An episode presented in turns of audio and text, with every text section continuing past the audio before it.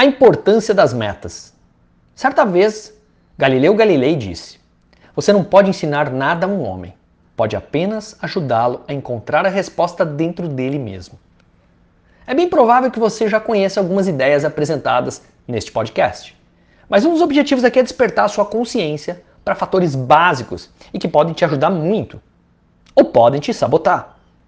E por falar em sabotagem, você tem ideia de qual é um dos erros mais comuns que nós cometemos quando o assunto é realização de metas? É algo realmente muito simples.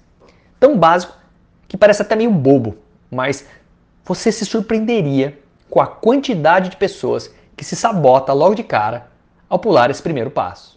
O erro mais comum é não saber claramente o que busca atingir. Isso mesmo. Se você não souber onde quer chegar ou o que quer conquistar, ficará muito mais difícil seguir na direção correta. O filósofo Sêneca já dizia: nenhum vento sopra a favor de quem não sabe para onde ir. Imagine a seguinte cena: você é um alpinista e tenta o objetivo de escalar o Monte Everest.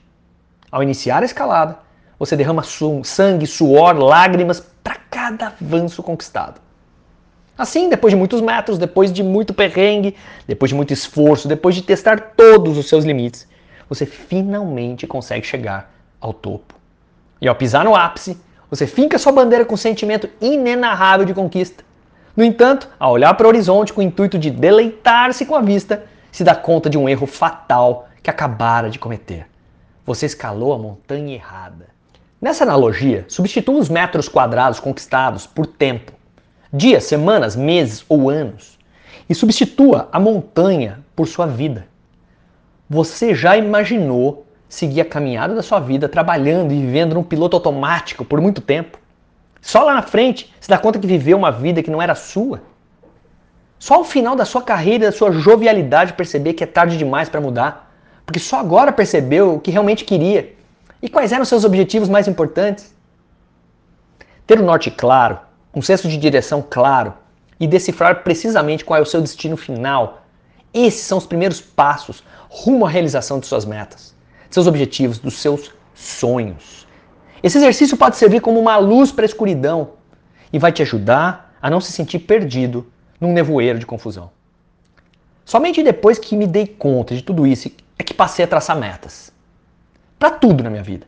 Meta de crescimento de carreira, meta financeira, meta ligada à saúde física, mental e até metas voltadas aos meus relacionamentos. Minhas metas geralmente são compostas de curto, médio e longo prazo. E isso me ajudou demais a descobrir exatamente aonde eu queria chegar e me permitiu manter meu foco na direção desejada.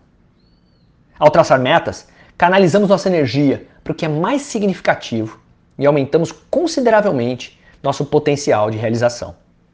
É como se cada passo fosse uma peça de um quebra-cabeça que, somadas, formam uma imagem. E quando a imagem está completa, a meta foi atingida. As pessoas costumam subestimar a capacidade de realizações que podem fazer em um período de 10 anos, por exemplo. Ou porque simplesmente não traçam metas. Ou porque desistem antes mesmo de tentar. À medida que transformamos nossas metas em pequenos avanços, os resultados se somam. E a cada pequena conquista, ganhamos mais confiança e energia, o que nos dá mais força para passarmos para a próxima etapa. E assim construímos um círculo virtuoso de realizações de metas. Faça esse exercício, trace suas metas pessoais e profissionais, pense nas grandes realizações e nos grandes sonhos. Depois quebre esse macro objetivo em pequenas etapas, mais fáceis de serem alcançadas, e comece a caminhada. Simples assim. Você vai se tornar um expert quando o assunto é realização de metas. Então vai para cima e arrebenta. E aí, bora bater meta?